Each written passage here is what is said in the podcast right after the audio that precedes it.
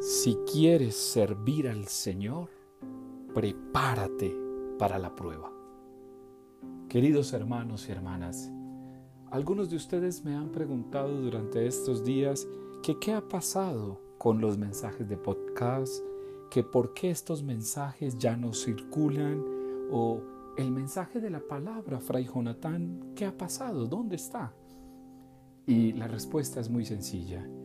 Le decía a algunos, que es importante que el mensaje de Jesús no se quede en la costumbre, que el mensaje de Jesús no sea presa de la rutina, que no nos acostumbremos a la palabra de Dios, sino que la palabra de Dios sea fuente de vida para todos y cada uno de nosotros, que la palabra siempre pueda inspirar, que la palabra siempre pueda movilizar sentimientos nuevos, que la palabra siempre pueda dejarnos un desafío nuevo, un reto nuevo. Y por eso estos días he estado meditando en los momentos de ausencia qué implica servir al Señor. Y les contesto como lo hace la misma palabra. Si quieres servir al Señor, prepárate para la prueba.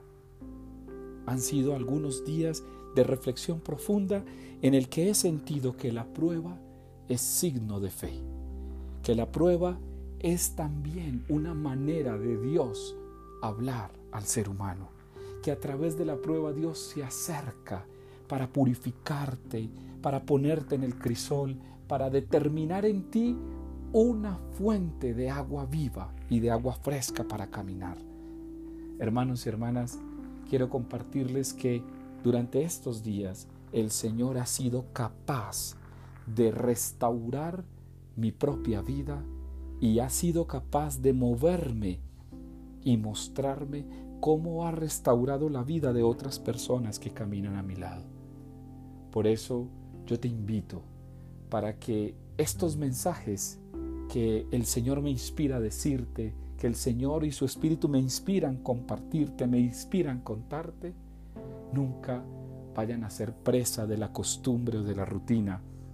Y que como Jesús seamos capaces de dejarnos sorprender por el Padre.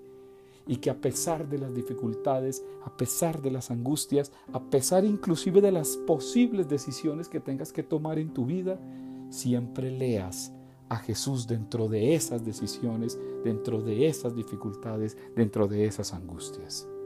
Te invito hoy para que no olvides que te debes levantar para que puedas servir al Señor, inclusive aunque haya prueba o persecución, porque el Señor está contigo.